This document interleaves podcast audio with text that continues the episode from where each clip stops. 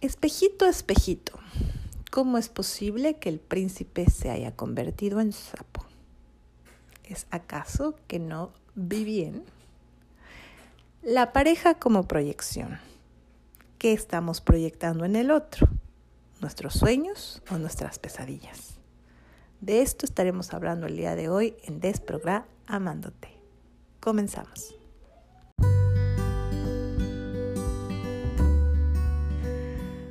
Convenciste que eres un cúmulo de historias, pero eres mil veces más grande que eso. Tú eres el universo entero expresándose a sí mismo en su forma humana por un instante en el tiempo. Se requiere de coraje, despojarse de todas las capas que te impiden ver tu profunda luz y tu infinita belleza. Más allá de los juicios y las historias, te invito a realizar el viaje de encuentro amándote.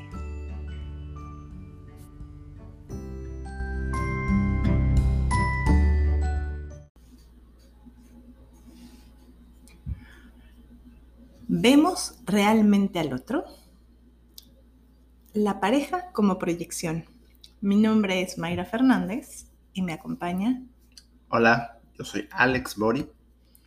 Y el día de hoy vamos a estar hablando de todo lo que proyectamos en el otro. La pregunta sería, ¿realmente vemos al otro, vemos a nuestra pareja tal y como es?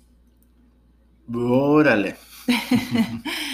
Eh, yo creo que uno de los momentos mm, de más proyección que podemos tener es al inicio de la relación, ¿no, Alex? Bueno, y durante toda la relación, pero eh, la primera etapa está cargada de proyecciones. Ah, ok, sí, o sea, me gustaría que podamos entender un poco más la palabra proyección para la gente que no esté familiarizada con este término. Este término. Em, bueno, a mí la manera más simple de poder explicar lo que es una proyección, que la proyección es un mecanismo de defensa, ¿no? De defensa es como esta estructura de, de Sí, pues sí, o sea, cuando nos sentimos vulnerables ante algo, lo que hacemos es, pues no soy yo, ¿no? No, está, no, es, mío esto de lo que se me está juzgando, ¿no? Sino es, es, esto tiene que ver con el otro. Para mí algo muy sencillo es este, cuando vamos a una sala de cine. O sea, la pantalla que está al frente de nosotros no es la película. Estamos viendo la pantalla blanca y las imágenes se están proyectando de el, aparato que está a espaldas de nosotros. Lo que hay detrás de nosotros es una imagen chiquitita, ¿no? En donde está corriendo la película. Ahí está la película. Ok. Pero no estamos viendo la película directamente. Estamos viendo la proyección en la pantalla grandotote. Mm. Digamos que podríamos ser nosotros como, como unas proyectores, ahora sí como el proyector que tenemos para poner algo en, la tele, no en la tele, en la pared, ¿no? Y entonces como que el proyector sería como de alguna manera el cerebro donde tenemos o donde guardamos esa información. Y entonces lo que proyecta el proyector, que es la película en la pared, es como todo es, que es como un juicio, la, proyección es como... Digamos como, que... Como echar la culpa. Algo así. Mm. Es un mecanismo. Digamos que me cuesta mucho trabajo ir y voltear mi vista hacia lo que hay detrás, ¿no? O sea, no vemos el proyector directamente, porque sería un poco más difícil alcanzar a mirar la, la película que, está, que se está proyectando ahí directamente, ¿no? Las imágenes que se están reproduciendo en, pues sí, en, en, el aparato, ¿no? Donde lo podemos ver de mejor forma es en la pantalla que está enfrente o en la pared blanca que tengo enfrente. Se refleja, digamos. sí, y lo amplifica. O sea, tengo una, una claridad que no tengo a lo mejor como ir y mirar el aparato. No lo alcanzo a ver, pero sí lo puedo ver en el otro. En este caso, la pareja pues funcionaría como nuestra pantalla blanca. Y, y, y nos pasa todo el tiempo, ¿no? O sea, todo el tiempo le estamos proyectando al otro un montón de cosas. Ujú. Por eso decía que uno de los momentos en donde más proyectamos es al principio de la relación, en el enamoramiento, porque proyectamos cosas, la mayoría de las veces cosas positivas, Ujú. ¿no? Pero no estamos viendo realmente al otro como es. Está- estoy viendo Digamos que lo adornamos. lo adornamos y proyecto mis aspectos positivos. Lo que quisiera ver en él. Mm, lo que yo soy. Lo, que, lo que yo soy en mi aspecto positivo. ¿Y, en- y entonces en qué momento se transforma? Porque de repente ya no lo veo, no porque, la veo así. porque entonces empiezo a ver también, no, ya no lo positivo solamente, sino hay, hay como una transferencia positiva de, de primera instancia, Ajá, porque si no, no entraríamos a la relación. ok. ¿no? Y después empieza a haber una transferencia negativa. Ahí se, ahí, se, ahí se entraría más el mecanismo que tú dices, ¿no? Como te voy a culpar. Ajá. Por, en un primera instancia te hago grandote, ¿no? Te, te exalto las cualidades, eh, Mm, las virtudes, mis anhelos, mis deseos, ¿no? Y, eh, y después a- a- hay una Se- frase que dice por ahí, aquello que me unió muchas veces es lo que después me termina separando. Pero porque en realidad desde el inicio yo no estaba viendo al otro, estaba viendo mi anhelo en el otro. ok. ¿Quieres que lo, lo ejemplifiquemos a lo mejor un poco más en... ¿Y se van los químicos que me hacen ver a mi pareja de tal forma? ¿Tiene que ver con los químicos del enamoramiento? Una parte. O sea, una parte tiene que ver porque el enamoramiento, em, pues eh, hay serotonina, dopamina, este, Y estoy, motiv- estoy como dices, estoy en lo positivo, ¿no? claro, estoy en lo positivo, E- Estoy, estoy en un rush, estoy dopado estoy dopado. de amor, de enamoramiento. Sí. Y de repente, toma la que se me acaba el efecto.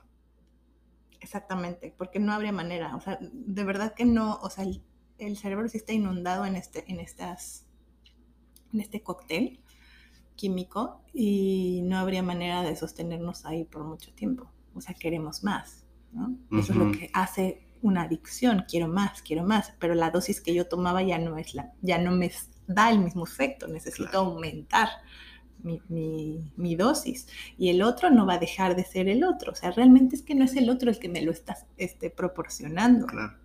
No es el otro la Pero eso fuente no de lo podemos entender No. cuando estamos ahí. No, claro que No, no. es que yo la amo y es que es el amor de mi vida. Y me voy a casar con ella. O sea, quiero estar todo el tiempo con el otro, este, sin el otro me muero, ¿no? Y, y- y todas estas cosas, o sea, a lo mejor yo podría pensar que eh, cuando, cuando yo, antes de conocerte, ¿no? Yo decía, yo quiero una, una pareja que quiera estar conmigo. mm, ¿no? Porque hab- venía como saliendo de relaciones en donde mi sentir era que yo tenía que perseguir al otro. ujú, Y, y- y siempre fui como de la, de la visión de donde pongo el ojo, pongo la bala, pero no me daba cuenta toda la energía que tenía que invertir para que el otro me quisiera. Desde un lugar en donde yo no sentía que por mí misma valía. Y, y entonces cuando yo, yo te conozco, digo, ay, yo quiero a alguien que quiera estar conmigo, ¿no? Sin tener que invertir como tanto esfuerzo. Y, y aún así, Alex, pues como una de las cosas que yo lo, lo, lo he compartido contigo y con gente que me conoce es como, había como esta sensación de algo familiar, de algo familiar como el cariño que yo sentí que me hizo falta de parte de mi papá. mm. Y yo sentía que tú sí me lo dabas en ese momento. Así es como era como un... como eh, tu, tu energía era muy apapachadora, Claro. ¿no? Muy, muy cálida, muy... Y ha- hay algo, o sea, es como algo que no se, no se puede como describir, pero que es lo que hace como el bond, como que, como, ay, aquí, aquí ya llegué al paraíso, ese es el oasis, ¿no? El otro que me rescata simbólicamente. Sí. Y, y está padre, porque pues eso es lo que nos hace entrar a las relaciones. Sí. Y, y la paradoja, creo, era como. O sea, estaba como esto que dices, que sentías, y la otra es que trabajaba mucho y que realmente era difícil como tener momentos si no era hasta en la noche O el fin de semana. o el fin de semana y el fin de semana yo estaba muy cansado, entonces era difícil como esta parte también, ¿no? Claro, claro. Sí, o sea, había, había una parte muy galante, ¿no? También, o sea, en, tu- en ti de, de conquista, de, de o sea, como de proveedor, de, no, de sentir que no me iba a hacer falta nada y al mismo tiempo, pues, me faltabas tú. Pero eso ya fue hasta más avanzada la relación, ¿no? En donde al principio era como, bueno, no pasa nada, uno minimiza esto. Claro, Y, y entonces es como, bueno, no me importa porque nos vemos y, y me puedo desvelar y, y bueno, pues si el fin de semana no hacemos nada y solamente vemos películas, pues está perfecto, porque al fin y al cabo estamos juntos. Y, y bueno, llega un momento conforme se va transformando la relación, conforme va terminando, bueno, o sea, va- van bajando estos químicos que empezamos a ver al otro, lo empezamos a ver en todas sus diablos, ¿en qué me metí? Chasco. Y yo creo que, bueno, nos pasa a todos, ¿no? Yo también, yo estoy platicando de ti, no quiere decir que solamente seas tú, sino que seguramente de tu lado también viviste, hiciste proyecciones de mi persona, ¿no? Y ahora, ahorita si quieres compartes, pero 10 años, 9, 10 años después, todavía me pasa. O sea, todavía hay una proyección Todo el ¿Qué tiempo hago estamos proyectando. Todo el O sea, tiempo. no es de que, ah, ya. No, ya, ya me iluminé, ya no proyecto. No, claro que no. todo es- el tiempo. lo vamos a hacer hasta, hasta el final. Lo importante es, como siempre, poder darnos cuenta cuando estamos proyectando. Claro. Digo, ya de, de 10 años después las, las proyecciones son negativas, ¿no? Y entonces, lo que tú decías, culpo al otro de mis insatisfacciones, de mis dolores, de mis bloqueos, de mis... eh, donde siento que no estoy fluyendo, donde siento que, o sea, creo que el otro no tiene la culpa, porque no nos gusta sentirnos malos. Mm, claro. ¿no? Y, y digo malos, pues al final de cuentas como que tenemos la responsabilidad de algo. ¿Y, y cómo, cómo nos podemos dar cuenta? ¿Cuál sería el consejo que podríamos eh, compartir para... O sea, ¿de qué me sirve a mí darme cuenta que estoy proyectando en mi pareja? Esa es una gran pregunta. Pues de qué manera podríamos darnos, o sea, de qué me sirve darme cuenta que el otro no tiene que ver, que realmente esta frase de no eres tú, soy yo. Em, eso, lo que, lo que acabo de mencionar, tomar responsabilidad de lo que es mío para no aventárselo al otro, porque eso genera, eh, pues diré como toxicidad o, o una, una proyección negativa que terminará lastimando o desgastando el vínculo relacional. Claro. Y cuando yo puedo mirar que, ah, ok, o sea, esta parte en donde yo me siento dolida, en donde me siento como no vista, en donde me siento como um, traicionada, bla, bla, bla, lo que sea, tiene que ver con una historia. Esa es, es la historia de nosotros, vendría a ser la función del proyector detrás, la historia detrás de nosotros. Lo que vamos reproduciendo. Exactamente, las programaciones, que justamente este programa se llama Desprogramándote. Claro.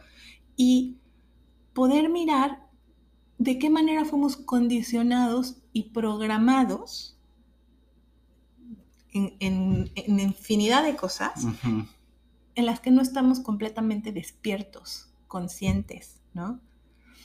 Y entonces decir, ah, o sea, esto que le estoy aventando a mi pareja, que haga por mí, que se haga responsable, en donde lo culpabilizo de mi dolor, no tiene tanto que ver con él, sino con una historia que está allá detrás, en donde yo me vivo como si fuera todavía una niña desprotegida, este, no vista, a la, a la ¿cómo se diríamos? Como pues, a, la, a la... ¿A la deriva? Sí, como, como estoy a expensas de los demás, mm. ¿no? Como que dependo del otro. Mm. Y cuando yo me puedo hacer cargo de esa historia, entonces hay una instancia dentro de mí que puede contener a la niña, que puede hacerse cargo de mi, de mi niña de cuatro o cinco años que a lo mejor se sintió rechazada, abandonada, no vista, este, traicionada, humillada, em, ¿no? como injustamente tratada. Puedo hacerme cargo de esa parte. Y lo interesante en una relación sería poder regresar con el otro a decir, me pasó esto y cada vez que tú haces esto, yo siento esto, pero no es tu responsabilidad. Una comunicación más asertiva. Exactamente. El intercambio, ¿no? Siempre poner en primera persona. Yo estoy sintiendo con esto que hiciste tal cosa. Y me gustaría, ¿eh? O sea, como poder hacer eso, pero... Hacer pedidos, eso es muy importante. No quiere decir que ya, yo me hago cargo y entonces ya no te pido nada. No. Exacto. Es como, como dice Enrique Corbera, el otro no existe. Siempre es uno, el que está enjuiciando, proyectando. Y creo yo, o sea, no más bien, como lo que mencionas es, bueno, yo no puedo cambiar al otro. O sea... Intentar cambiar al otro. Solo puedo cambiar yo. Entonces, esto que estoy viendo en mi pareja, ¿cómo lo estoy proyectando yo o para qué lo estoy proyectando yo? Eh, como decías, ¿no? O sea, ver qué es lo que yo no estoy, de lo que yo no me estoy haciendo cargo y que quiero ponérselo al otro para que el otro cambie. Pero entonces es como hacernos tomar responsabilidad de esto que nos está pasando. Intentar cambiar al otro de lo que iba a decir, que me di cuenta que interrumpí. Este es violento. Es sumamente violento con el otro. sí. ¿No? Es como, te quiero cambiar para que yo esté bien, para que yo no me incomode, para que yo no atraviese mi dolor, para que yo, ¿no?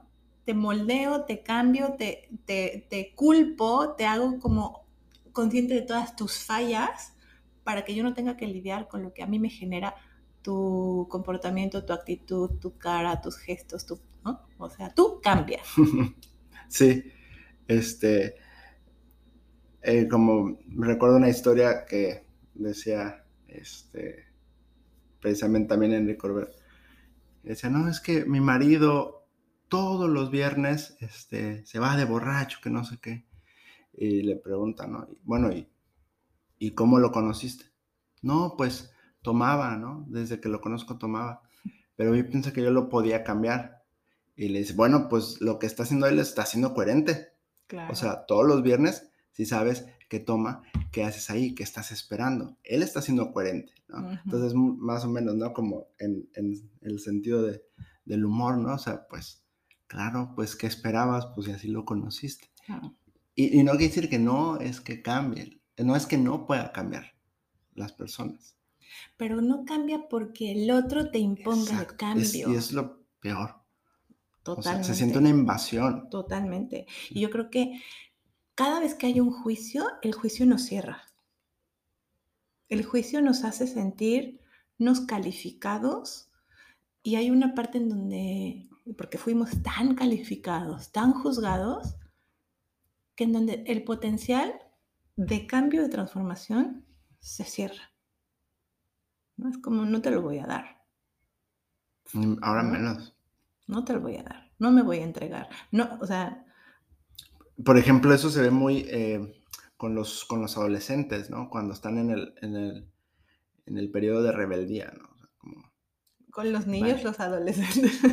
Bueno, pero ya cuando estamos hablando de situaciones más, eh, pues más, de situaciones como más de adulto, ¿no? Pues, o sea, es como jóvenes, pues, por decirlo así. Sí, la rebeldía, porque ahí tienen como esa, esa posibilidad de rebelarse ante todo lo que vivieron como una imposición como niños, porque nos enseñan que la buena educación es esto, imponer, imponerle al otro, yo sé más que tú, en lugar de escuchar al niño lo, el pedido que ellos están haciendo, su necesidad, porque los niños están tan en contacto con sus necesidades, pero nosotros como adultos desde nuestra soberbia pensamos que es como yo sé más que tú, porque yo he vivido más. Claro. O sea, yo sé más y lo, los minimizan la sabiduría que traen en sí. Este, eh, y, creo que también lo se confunde, porque cuando hablas de algo más respetuoso, eh, lo confunde la gente, o me he visto videos o cosas así en las redes como que lo confunden con permisividad. Y no, no es lo mismo permisividad que respetuoso. Claro. Entonces, eh, eso creo que es importante. Claro, porque yo creo que una cosa es como...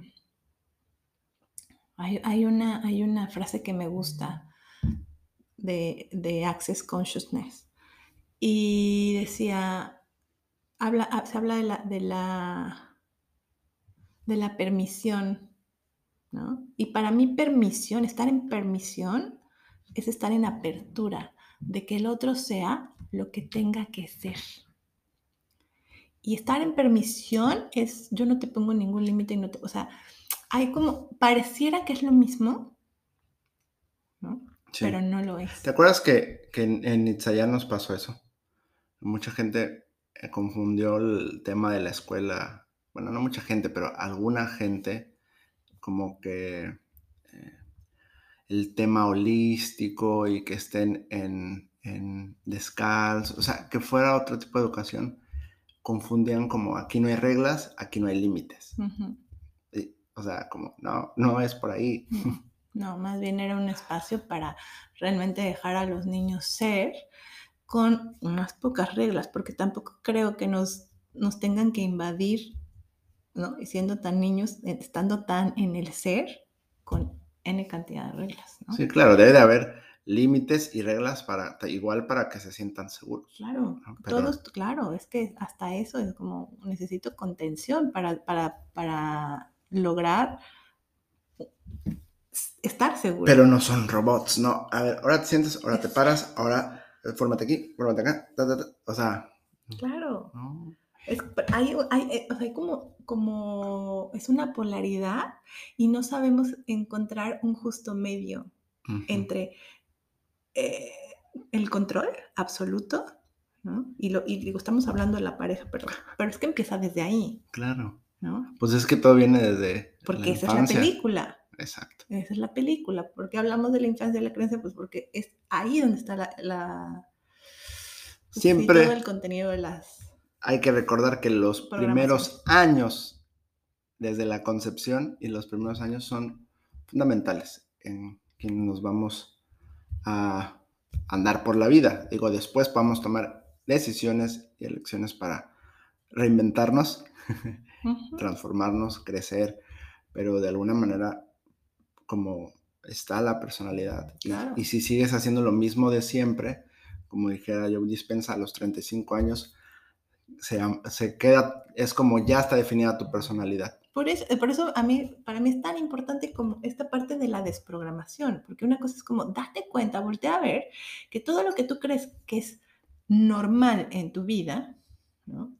y, muchas veces justificamos cómo nos trataron y, pensamos que estamos bien y somos normales, en realidad es juicio y programación para meternos en un deber de ser las cosas que muchas veces llegamos con ansiedad, estamos insatisfechos, estamos en relaciones tóxicas, pero creemos que está todo bien porque cumplimos con lo que se nos ordenó No, es que eso, es como, de alguna manera me, me, me, prende un poco así cuando veo, ¿no? Que dicen, este, que ahora la gente que va al, al, psicólogo y, y, todo y que, permite este tipo de educación, pues a mí me educaron eh, con golpes y no sé qué, y mira qué funcional soy, pero a ver, deja de beber, a ver, deja de, de, de comer, o a ver, deja de, o sea, Sí, eso es, o sea, como que ocultan eso y lo justifican, como dicen,